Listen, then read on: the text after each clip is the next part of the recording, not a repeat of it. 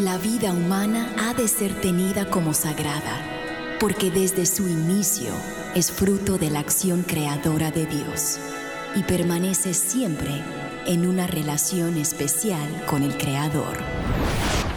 No hay nada que se compare con la defensa de la vida y hoy muchos necesitan de nuestra voz. Aquí comienza Defiende la Vida con Adolfo Castañeda. Hola queridos oyentes, les saludo Adolfo Castañeda de Vida Humana Internacional para darles la bienvenida a su programa Defiende la Vida. Defiende la Vida es un programa que con el favor de Dios se transmite en vivo y en directo todos los martes eh, de 4 a 5 de la tarde, hora del este de Estados Unidos a todo el mundo, gracias a las ondas radiales de Radio Católica Mundial. Y hoy, martes 27 de diciembre de 2022, estamos con todos ustedes para brindarles otro interesante programa acerca de la defensa de la vida humana y la familia. Y precisamente Hoy yo quisiera compartir con ustedes, eh, hoy martes 27 de diciembre, todavía estamos en Navidad, porque la Navidad es una temporada que comenzó el domingo 25.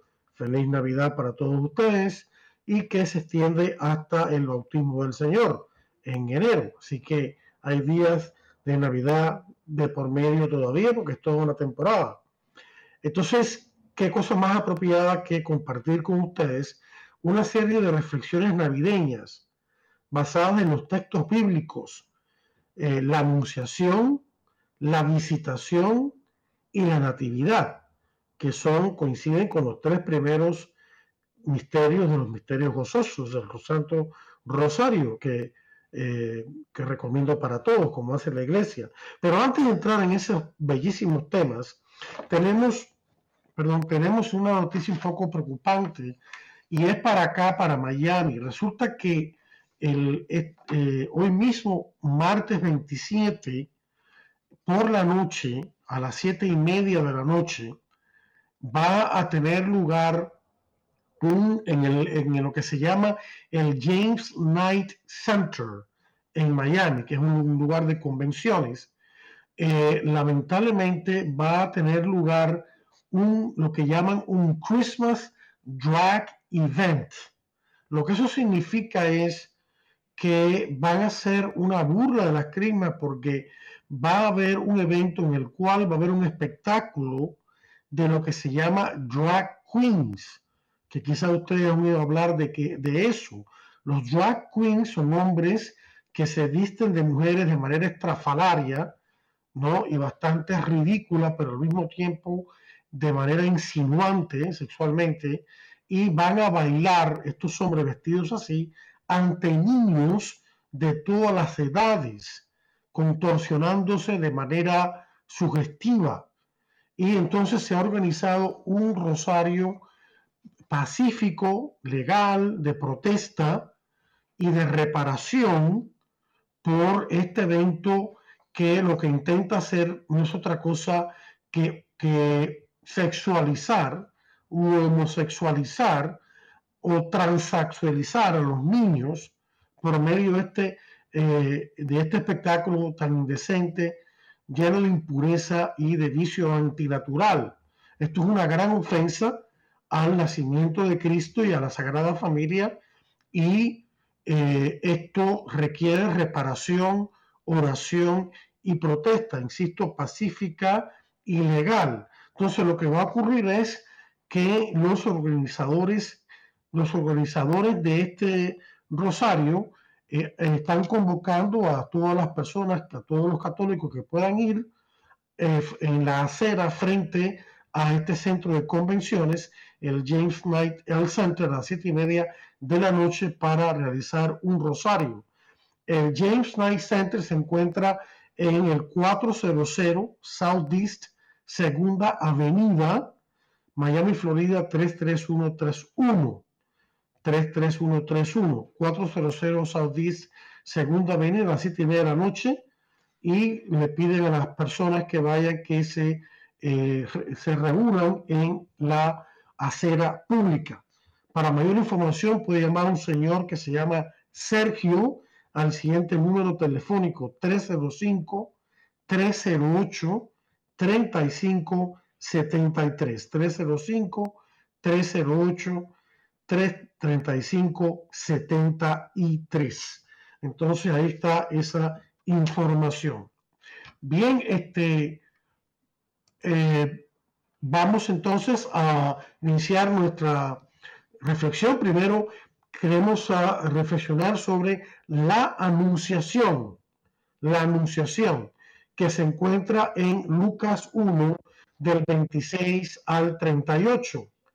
Vamos a leer primero ese pasaje y luego comentarlo. El pasaje dice así, al sexto mes el ángel Gabriel fue enviado por Dios a una ciudad de Galilea llamada Nazaret, a una virgen desposada con un varón que se llamaba José de la casa de David, y el nombre de la Virgen era María. Y entrando el ángel en donde ella estaba, dijo, Salve, llena de gracia, el Señor está contigo, bendita tú entre las mujeres.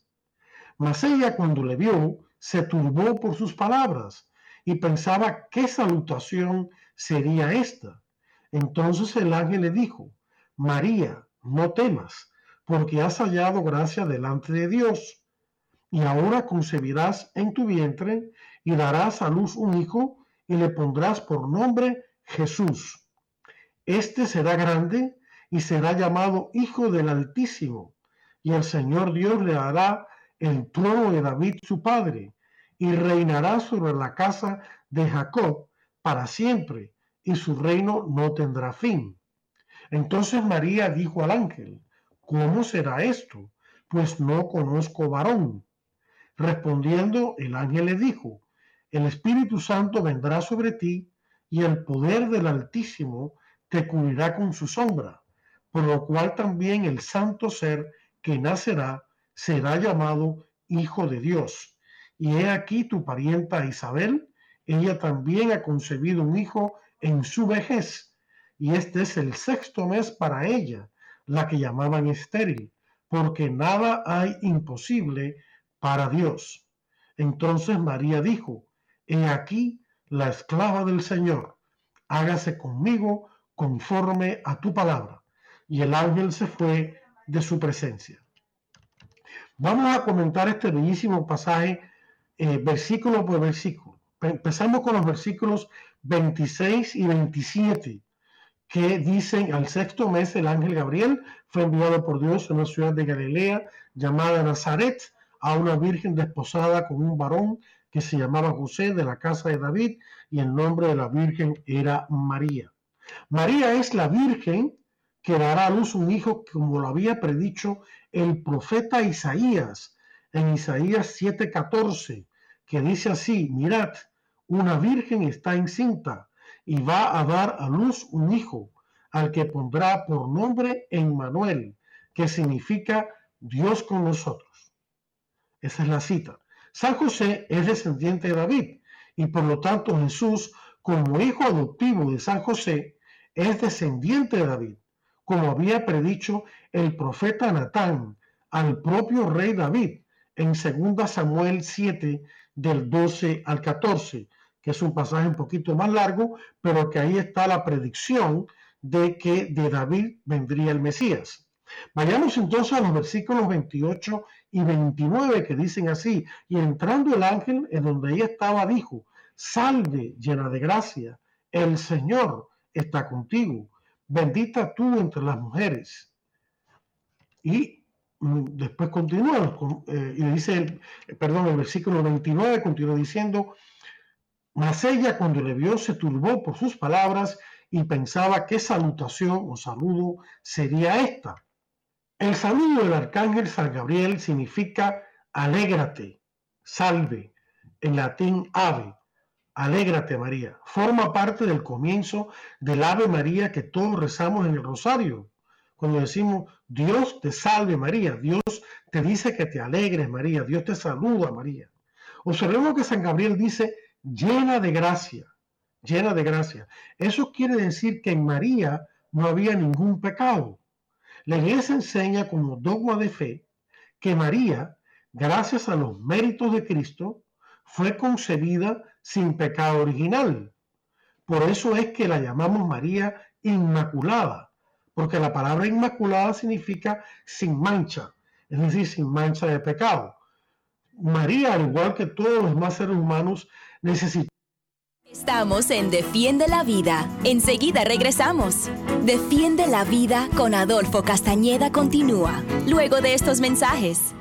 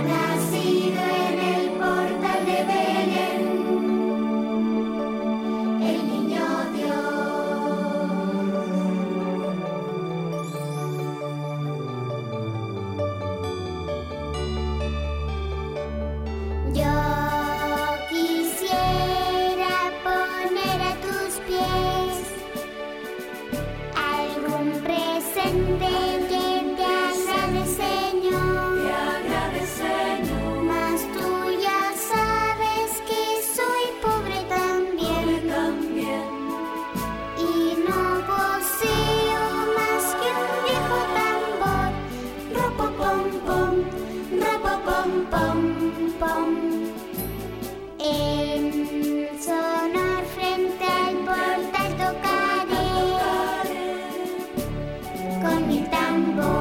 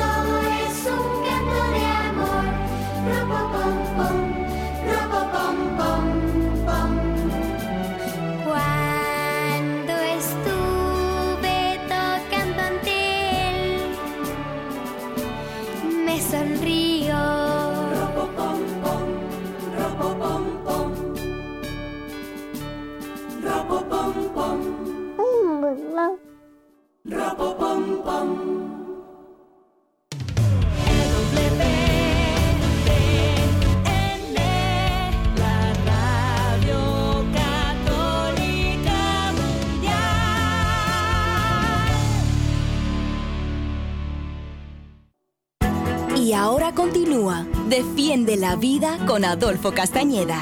En vivo por Radio Católica Mundial.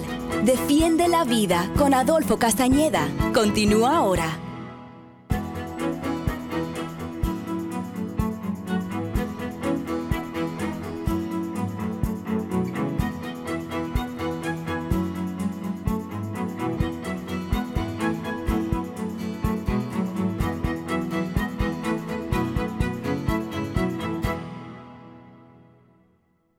Queridos oyentes, disculpen, hubo un problema técnico. Estábamos comentando sobre eh, la anunciación, que es la encarnación, cuando Jesús, tomando carne de María, se hizo uno de nosotros. Entonces, eh, San Gabriel le dice a María que en ese momento, si ella acepta, concebirá un hijo que al que pondrá el nombre de Jesús, que significa Dios salva o Yahvé salva. En los versículos 32 y 33 San Gabriel dice que Jesús será llamado Hijo del Altísimo. Según el Antiguo Testamento, la palabra Altísimo significa Dios, se refiere a Dios, por lo tanto, eh, eso quiere decir que Jesús es el Hijo unigénito de Dios. Esto a su vez quiere decir que Jesús es junto al Padre y al Espíritu Santo el mismo y único Dios. Jesús es el Hijo único de Dios porque solo Él comparte la misma y única naturaleza divina con el Padre y con el Espíritu Santo. Cada una de las personas divinas posee esta naturaleza divina en su totalidad. Por ello decimos que creemos en un solo Dios, en tres personas divinas.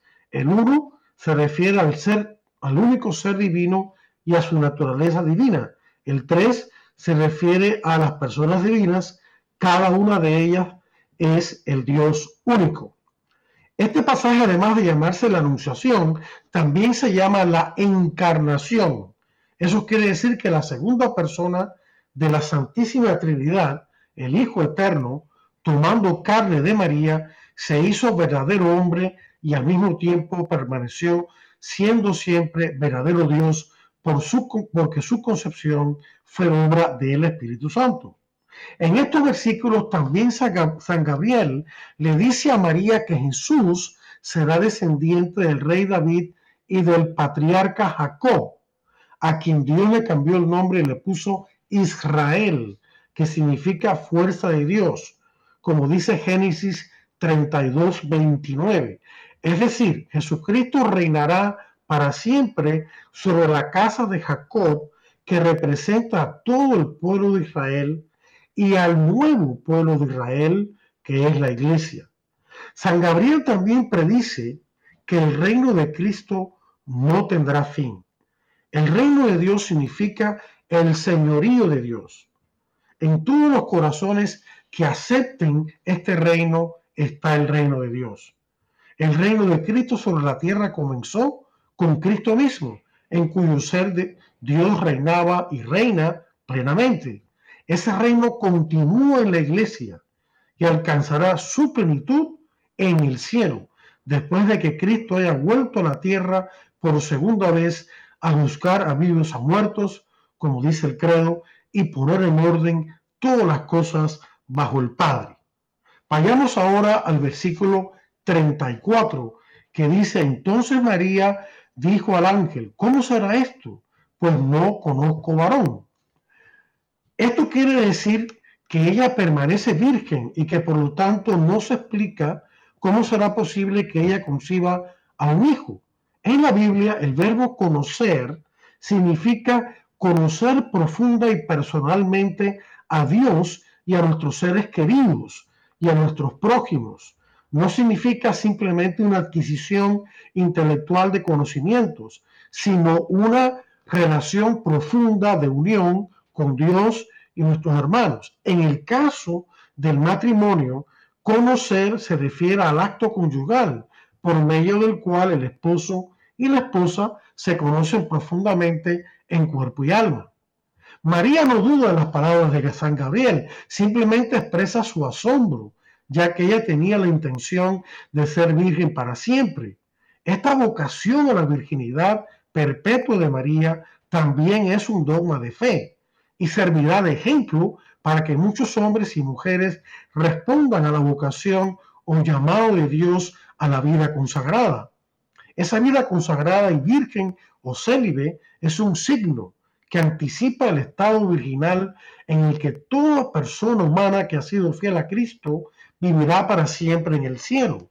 El énfasis en la virginidad que hace la iglesia no es ningún rechazo a la sexualidad humana cuando ésta se vive correctamente solo dentro del matrimonio. Es más bien un signo de total y absoluta apertura y entrega a Dios. Por eso es que en el cielo ya no habrá matrimonios, porque Dios mismo, esposo de nuestras almas, llenará a todos de felicidad, de la cual el matrimonio cristiano es signo eficaz, es decir, hace presente el amor de Cristo por su esposa, la iglesia, y por extensión por el resto de la humanidad, como dice Efesios capítulo 5, versículos del 21 al 33. Luego en el versículo 35, el, texto bíblico dice, respondiendo el ángel le dijo a María, el Espíritu Santo vendrá sobre ti y el poder del Altísimo te cubrirá con su sombra, por lo cual también el santo ser que nacerá será llamado Hijo de Dios. San Gabriel explica a María que el hijo que ella va a concebir será por obra del Espíritu Santo. Esto también significa que Jesús es verdadero Dios, porque en su concepción no tuvo lugar la participación de ningún hombre. La palabra sombra con la que el Espíritu Santo cubrirá a María es la misma palabra que también se, se puede traducir como nube que se utiliza en el Antiguo Testamento para significar la presencia de Dios en medio de su pueblo Israel. La nube o sombra que cubría la tienda del encuentro mientras el pueblo de Israel estaba eh, nómada por el desierto hacia la tierra prometida, vivían en tiendas de campaña y el, Dios habitaba también en la tienda de campaña, habitaba en el tabernáculo, que era como un altar en andas, ¿no?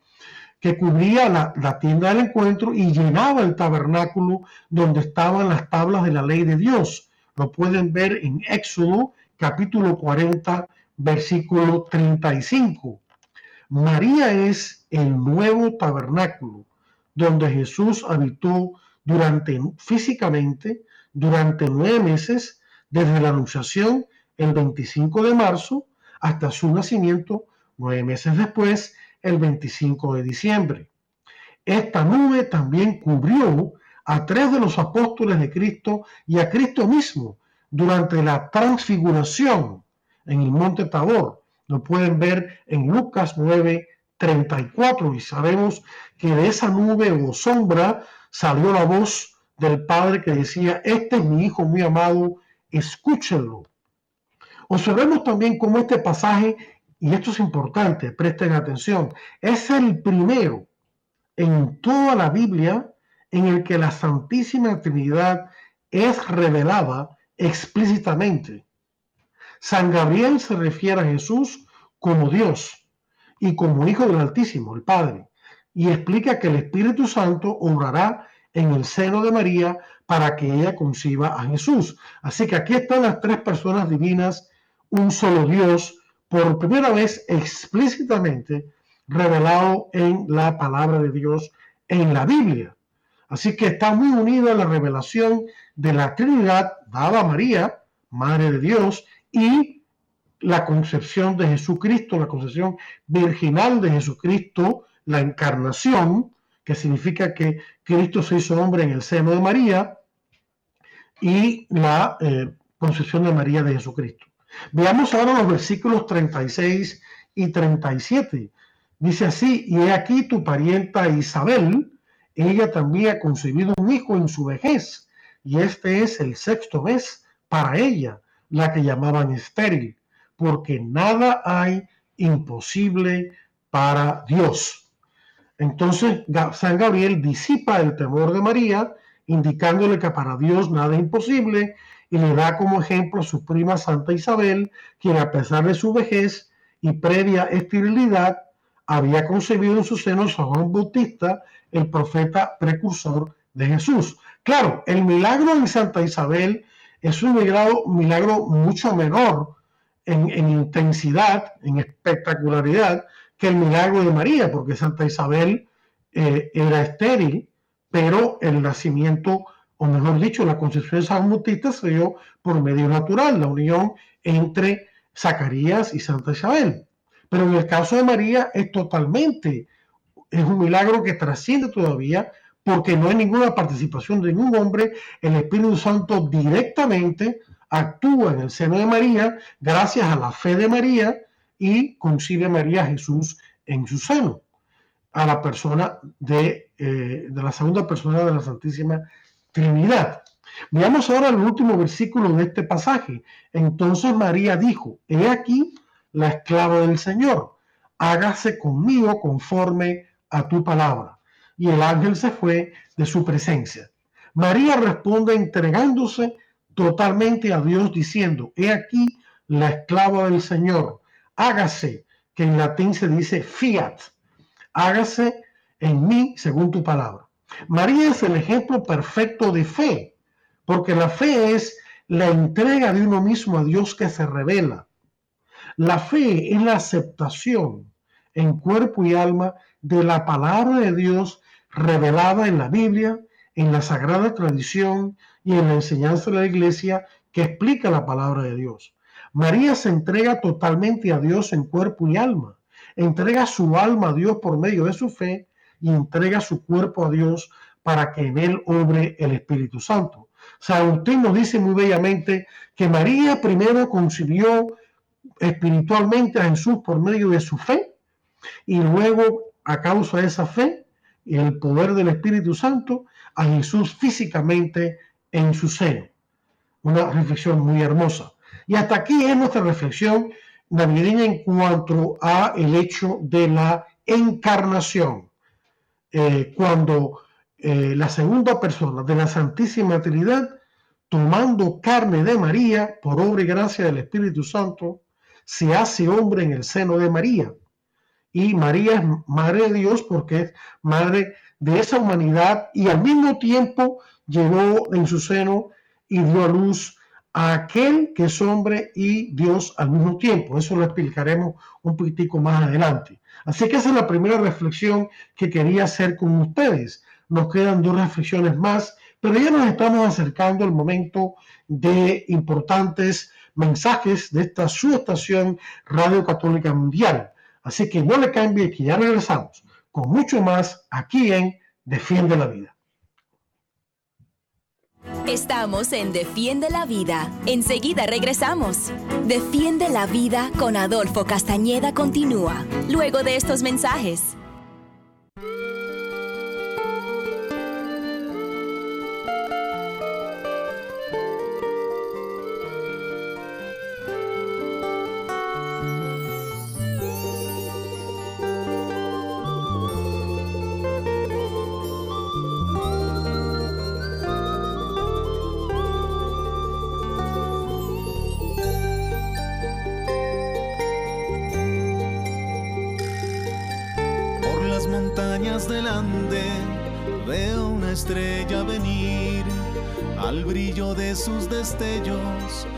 Noche empieza a huir. Es el niño Dios, es que nace ya. Canten pastores, canten, que hoy ha nacido en Belén, en un humilde pesebre, el niño Dios Emanuel Canten pastores, canten sin dejar de contemplar. Esa estrella que brilla en la noche, esa estrella que anuncia el prodigio que por amor Dios ha nacido en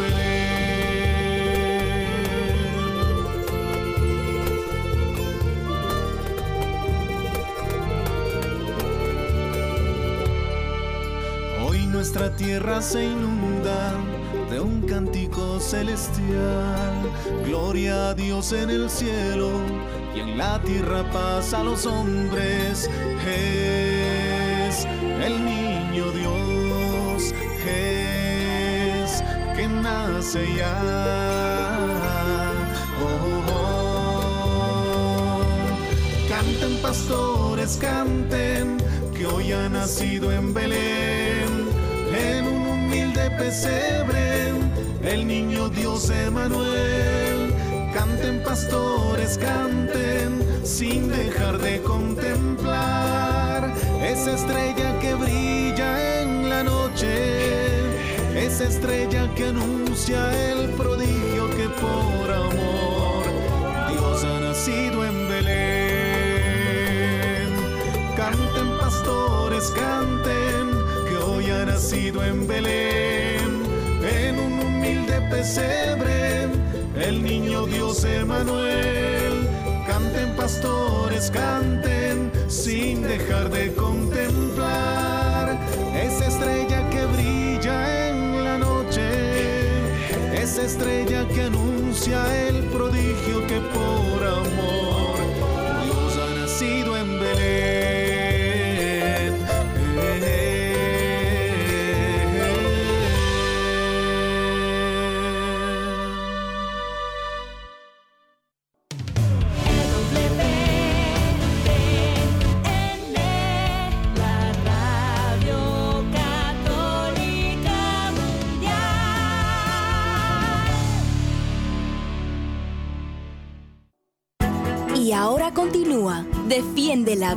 con Adolfo Castañeda.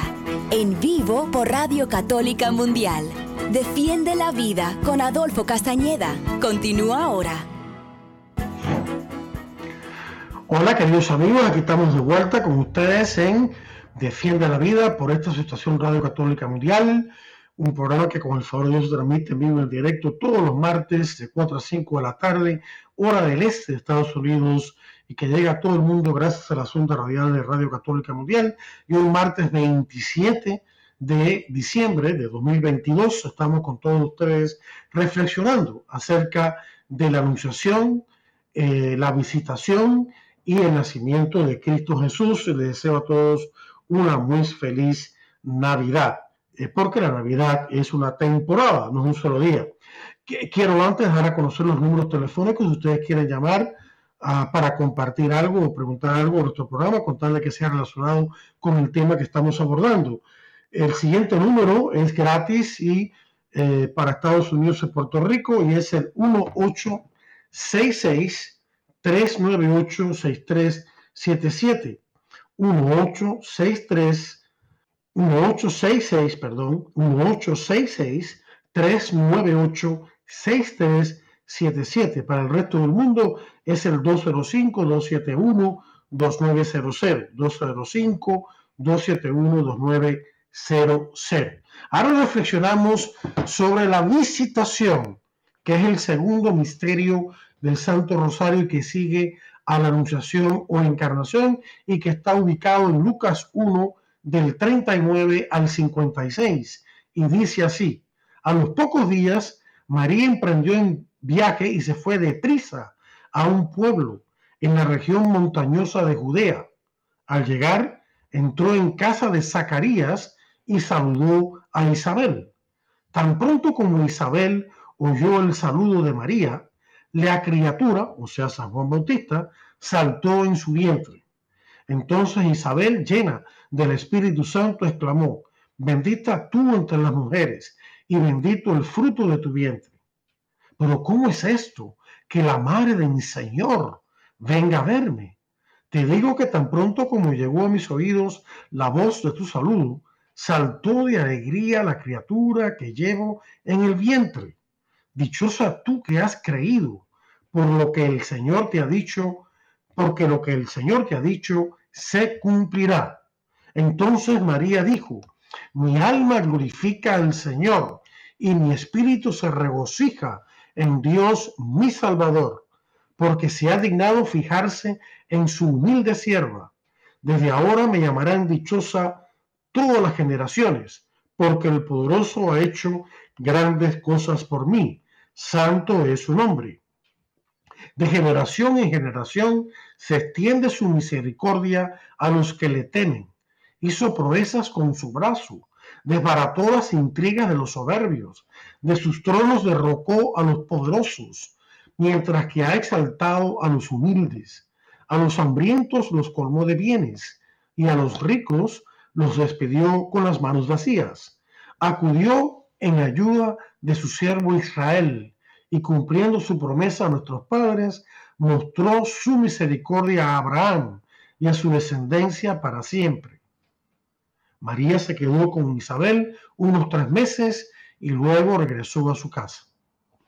Y vamos a comentar ahora este bellísimo pasaje que, como dije, corresponde al segundo misterio gozoso del Santo Rosario.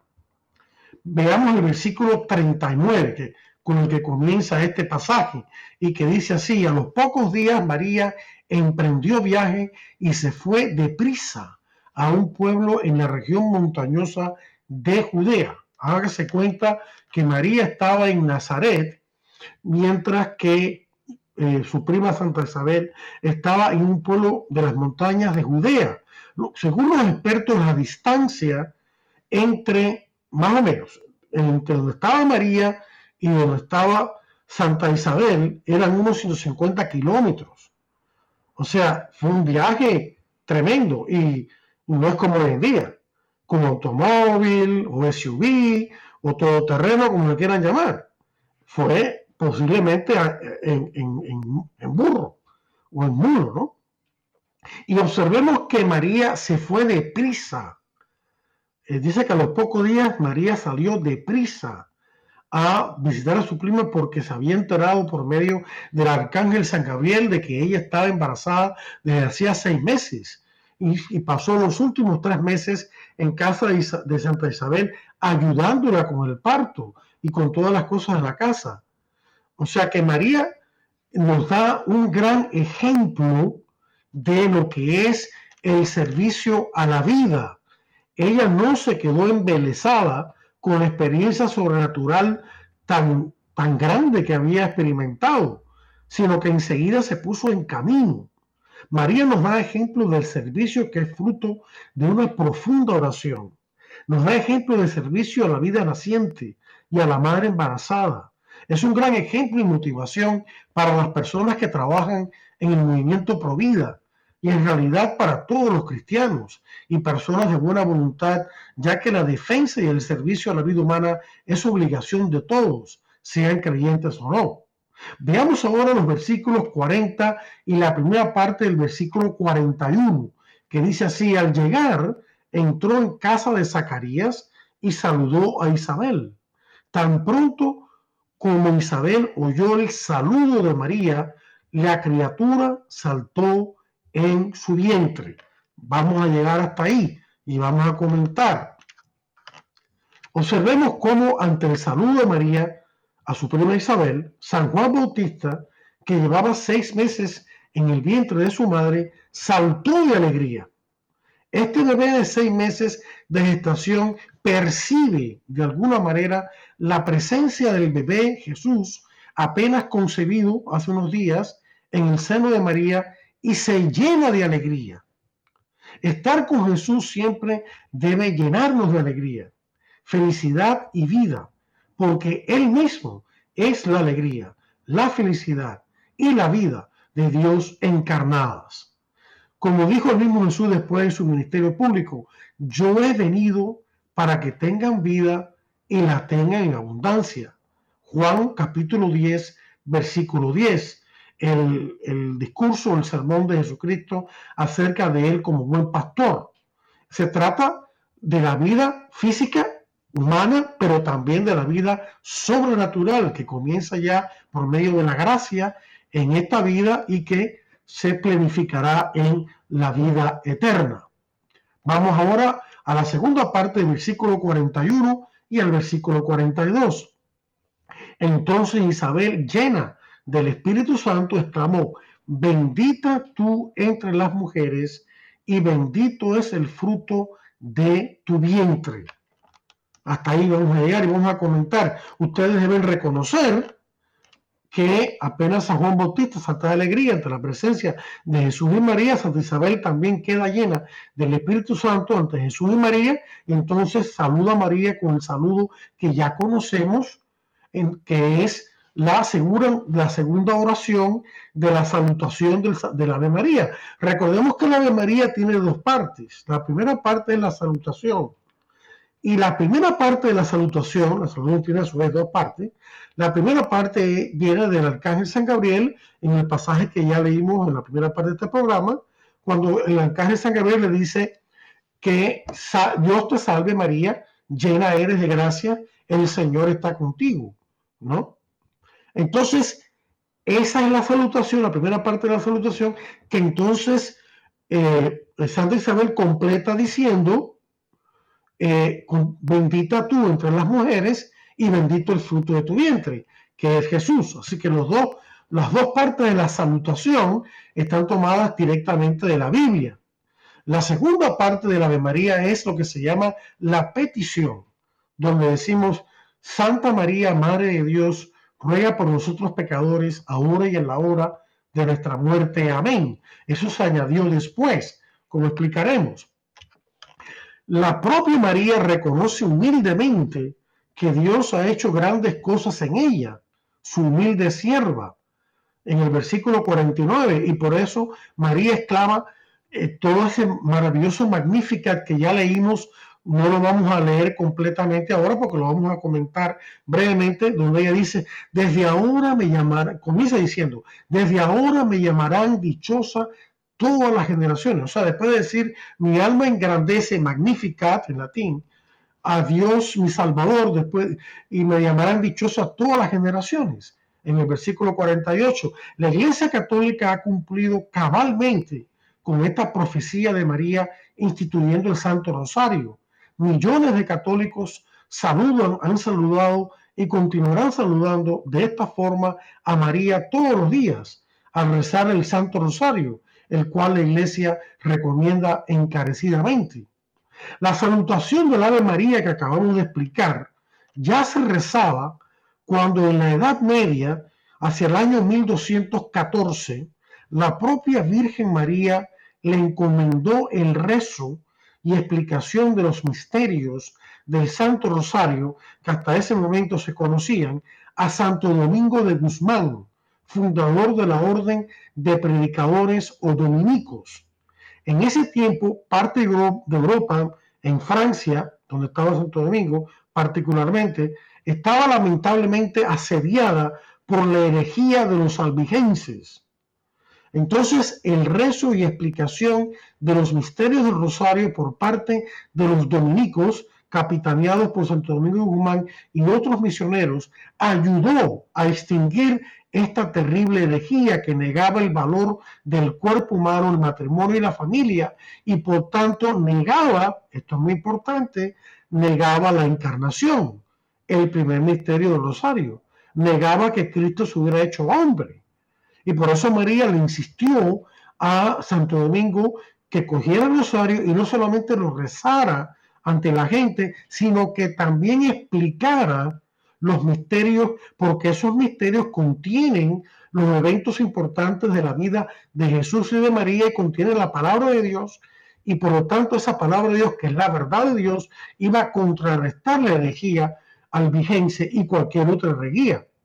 Por lo tanto, la razón principal por la cual la propia María dijo a Santo Domingo que el rosario era el arma es porque la meditación y catequesis de sus misterios, lo que yo estoy intentando hacer ahora, constituye la proclamación de la verdad de Dios que destruye las herejías y mentiras del diablo. Ya San Pablo nos había enseñado en Efesios 6, 17 que la espada del Espíritu, el arma del Espíritu, es la palabra de Dios. Lo dice así textualmente. Cuando después de este programa vayan a ver su Biblia en Efesios 6, 17 y verán que San Pablo dice eso. La espada del Espíritu es la palabra de Dios. Y la palabra de Dios, como mismo Jesús dijo, y es, es la verdad de Dios. Jesús dijo, yo soy la verdad, el, camino y la vida. Y Él también es la palabra de Dios. Por lo tanto, el rosario es el arma de Dios en ese primer sentido. En un segundo lugar, el rosario es el arma porque como ya sabemos, el rezarlo y meditarlo con devoción nos protege del diablo y nos ayuda a derrotar sus insidias y acechanzas.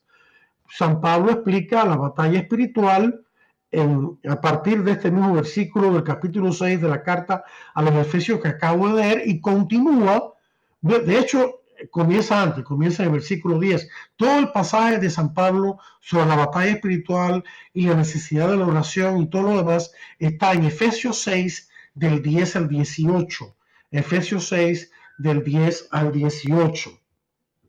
La segunda parte de la Ave María o petición, como expliqué anteriormente y, y vuelvo a explicar ahora, es la siguiente. Santa María, Madre de Dios, ruega por nosotros pecadores ahora y en la hora de nuestra muerte. Amén. Esta segunda parte fue añadida después a la salutación. Hasta ese momento en el rosario solamente estaba la salutación, no estaba la segunda parte que es la petición. Eso se añadió unos 130 años después del, de 1214, cuando Europa estaba asediada por la peste bubónica que mató a la mitad de la población de ese continente en aquella época. Entonces la iglesia aprobó esta petición para implorar a la Madre de Dios su intercesión y ayuda, la cual ella dio y luego se quedó como parte de la Ave María y aplicable a todo tipo de petición, lógicamente. Pero ahí está el, el Ave María completo. Vayamos a los versículos 43 y 44 de este eh, pasaje acerca de la visitación. de María a Santa Isabel. Dice así, pero ¿cómo es esto? Dice Santa Isabel a María, ¿cómo es esto? Que la madre de mi Señor, la madre de mi Señor, venga a verme. Te digo que tan pronto como llegó a mis oídos la voz de tu, de tu saludo, saltó de alegría la criatura, San Juan Bautista, que llevo en el vientre. Fíjense estas palabras tan importantes la más importante de todas es que dice eh, Santa Isabel a María, y ella se pregunta porque Santa Isabel es muy humilde, y le dice, la madre de mi Señor. La palabra Señor en este contexto es un título divino. Santa Isabel estaba reconociendo que el bebé apenas concebido en el seno de María era Dios mismo. Por ello la iglesia honra y venera esta verdad al añadir al Ave María la petición que ya hemos dicho que repetimos ahora, Santa María, Madre de Dios, ruega por nosotros pecadores ahora, durante la vida, ¿no? Y en la hora de nuestra muerte, amén. De esta manera, Ave María quedó compuesto por la salutación y la petición. Pero aquí hay algo importante. La maternidad divina de María el hecho de que María es Madre de Dios es un dogma de fe y consiste en el hecho de que María llevó en su seno, dio a luz y luego crió a aquel que es Dios y hombre al mismo tiempo. No podemos separar la divinidad de la humanidad de Jesús. Podemos distinguir entre las dos. Las dos mantienen su distinción, divinidad y humanidad. Pero ambas están completamente unidas en la segunda persona de la Santísima Trinidad, que también llamamos el Verbo de Dios. Verbo significa palabra, ¿no? El Hijo de Dios. Jesús es una persona divina que ha asumido una naturaleza humana gracias a la encarnación en María. María es madre de la humanidad de Jesús, pero al estar esa humanidad, es cuerpo y alma, Jesús tiene un cuerpo humano y un alma humana, al estar unida completamente a la persona divina de la segunda persona de la Santísima Trinidad y María llevar en su seno a esa única persona, es por eso que a María se le puede llamar Madre de Dios, la Teotocos, la que llevó a Dios en su seno y la por nueve meses y luego dio a luz y luego amamantó, crió y todo lo demás. No significa que María existió antes que Dios, ni ningún disparate o herejía semejante. Significa simplemente lo que ya hemos dicho, que María llevó en su seno, dio a luz y crió a aquel que es una sola persona divina, con no dos personas. Es una persona con dos naturalezas, una divina y la otra humana. Jesús es una persona divina y por ser una persona divina tiene una naturaleza divina y por haber encarnado en María posee una naturaleza humana, un cuerpo y un alma humanos. La unidad de las dos naturalezas en la persona divina del Hijo de Dios es también un dogma de fe. De hecho, el dogma María, Madre de Dios, depende del dogma de que Jesucristo es una sola persona divina con dos naturalezas. O sea, el dogma de María, Madre de Dios, se deriva del dogma de Jesucristo una sola persona en dos naturalezas. Todos los dogmas marianos se derivan de dogmas cristológicos, de dogmas acerca de Cristo. Versículo 45. El tiempo se nos está acabando, vamos a ir un poquito rápido. Santa Isabel felicita a María por su fe, es decir, por creer en lo que Dios le anunció por medio del arcángel San Gabriel, a saber que iba a ser la madre del Hijo de Dios, hecho hombre por obra del Espíritu Santo. Y luego en los versículos 46 y 56, María entona este cántico de júbilo y alabanza a Dios que conocemos como el Magnificat, porque Magnificat en latín significa yo magnifico, yo alabo a Dios, y con eso es que María eh, comienza su, su, su, cántico. Y María glorifica a Dios por su fidelidad, su misericordia, sus proezas, su salvación para su pueblo Israel, que ahora con la venida de su Hijo al mundo extiende a la iglesia, al nuevo pueblo de Dios y a toda la humanidad. Habría que hacer otro programa completo acerca de este maravilloso canto de María. Vamos entonces a la última eh, y tercera parte, si no nos da tiempo, lo dejaremos para el próximo programa porque todavía estamos en época navideña, es el nacimiento de Cristo. Voy a ver el texto y si da tiempo haré algún comentario, si no lo retomaré en, en el próximo programa. Está en Lucas 2, versículos del 1 al 12, y dice así, aconteció en aquellos días que se promulgó un edicto de parte de Augusto César, que todo el mundo fuese empadronado este primer censo se hizo siendo Cirino gobernador de Siria, e iban todos para ser empadronados, cada uno a su ciudad. Y José subió de Galilea, de la ciudad de Nazaret, a Judea, a la ciudad de David, que se llama Belén, por cuanto era de la casa y familia de David, para ser empadronado con María, su mujer, desposada con él, la cual estaba encinta. Y aconteció que estando ellos allí, se cumplieron los días de su alumbramiento y dio a luz a su hijo primogénito y lo envolvió en pañales y lo acostó en un pesebre, porque no había lugar para ellos en el mesón. Había pastores en la misma región que velaban y guardaban las vigilias de la noche sobre su rebaño. Y aquí que se les presentó un ángel del Señor y la gloria del Señor los rodeó de resplandor y tuvieron gran temor. Pero el ángel les dijo, no teman, porque aquí que les doy nuevas noticias de gran gozo, que será para todo el pueblo, que les ha nacido hoy en la ciudad de David un Salvador, que es Cristo el Señor. Esto les servirá de señal. Hallaréis al niño envuelto en pañales, acostado en un pesebre. Eh, aquí quiero, como no me da tiempo a comentarlo todo hoy, porque ya estamos en los últimos minutos del programa, sí quiero aclarar una cosa. Quiero aclarar el versículo 7, cuando dice que María dio a luz a su hijo primogénito, no quiere decir esta palabra primogénito, que quiere decir, por supuesto, el primer, el primer hijo, eh, que María tuvo otros hijos después. No, sabemos que María permaneció siendo, virgen, lo explicaremos más adelante. La palabra primogénito se utiliza porque en la costumbre de Israel, el primogénito, el primer varón, tenía ciertos derechos, ciertos derechos en la familia.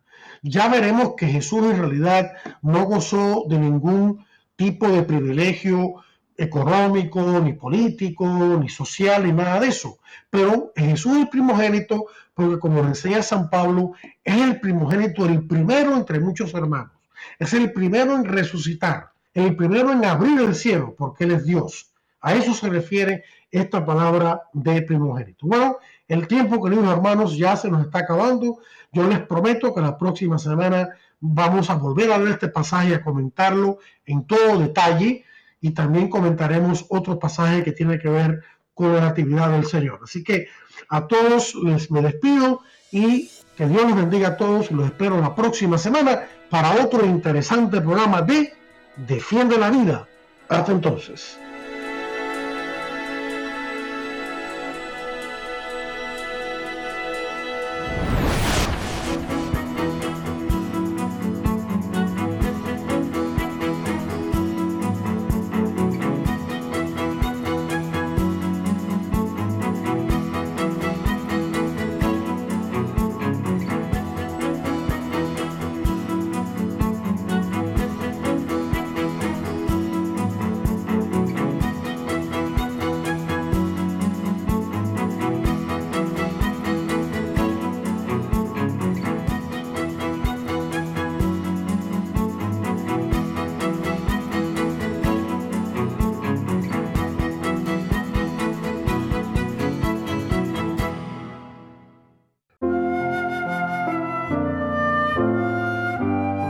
Una ciudad fuerte, ha puesto para salvar las murallas y baluartes.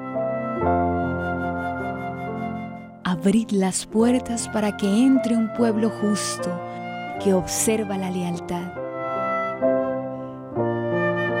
Su ánimo está firme y mantiene la paz porque confía en ti. Confiad siempre en el Señor, porque el Señor es la roca perpetua